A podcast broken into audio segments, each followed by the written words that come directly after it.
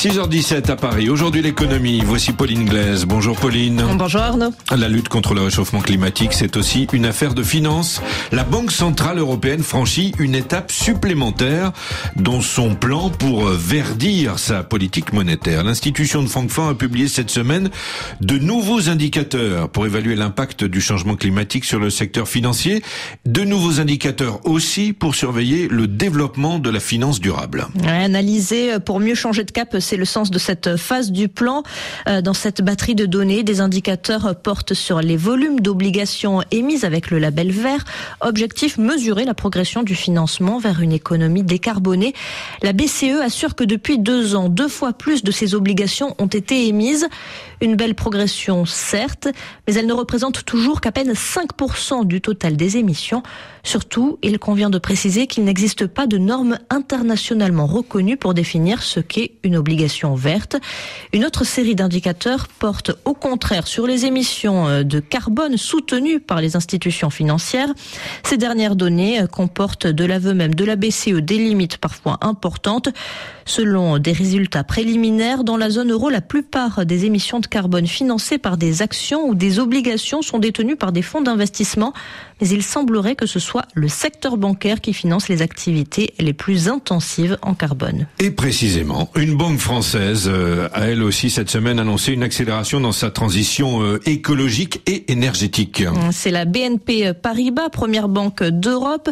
Elle entend réduire de 80% ses financements au secteur de l'extraction et de la production de pétrole d'ici 2030. En parallèle, les crédits pour des projets bas carbone devraient augmenter. La banque, qui se targue d'avoir 55% d'énergie bas carbone dans son portefeuille contre 45% d'énergie fossile, prévoit à l'horizon 2030 une répartition 80-20 des engagements euh, pris juste avant l'échéance d'une mise en demeure par des ONG environnementales. Le 26 octobre dernier, elles avaient donné trois mois jusqu'à aujourd'hui donc à la banque pour revoir sa copie. Selon elles, entre 2016 et 2021, BNP Paribas s'est imposé comme le premier financeur au monde de huit géants pétrogasiers. Voilà, mais en l'état, hein, le, le collectif d'ONG n'est toujours pas satisfait. Oxfam France, les Amis de la Terre et notre affaire à tous regrettent des engagements euh, trop faibles. Elle salue euh, certes les objectifs de réduction des encours à l'extraction et à la production de pétrole et de gaz. Mais elle reproche à l'établissement de ne pas prendre d'engagement sur l'ensemble des leviers de financement en laissant de côté actions et obligations. Et puis Arnaud, euh, Reclaim Finance estime que cela n'empêchera pas euh, BNP de soutenir quelques gros clients malgré leur stratégie d'expansion dans les énergies fossiles. Euh, Pauline, la BNP, euh, on va le noter, n'est pas la seule banque hein, taclée euh, ce mois-ci. Non, c'est même toute une alliance qui est pointée du doigt. Neuf ONG ont dressé un, un premier bilan de l'Alliance des banques pour la neutralité carbone, une branche de l'Alliance financière créée à l'occasion de la COP26 de Glasgow. Selon ces organisations, entre la date d'entrée de chaque banque dans l'Union et août 2022, les 56 membres les plus importants ont apporté 270 milliards de dollars à plus de 100 développeurs d'énergie fossile. Il n'y a pas que cette étude a jeté un doute sur cette alliance.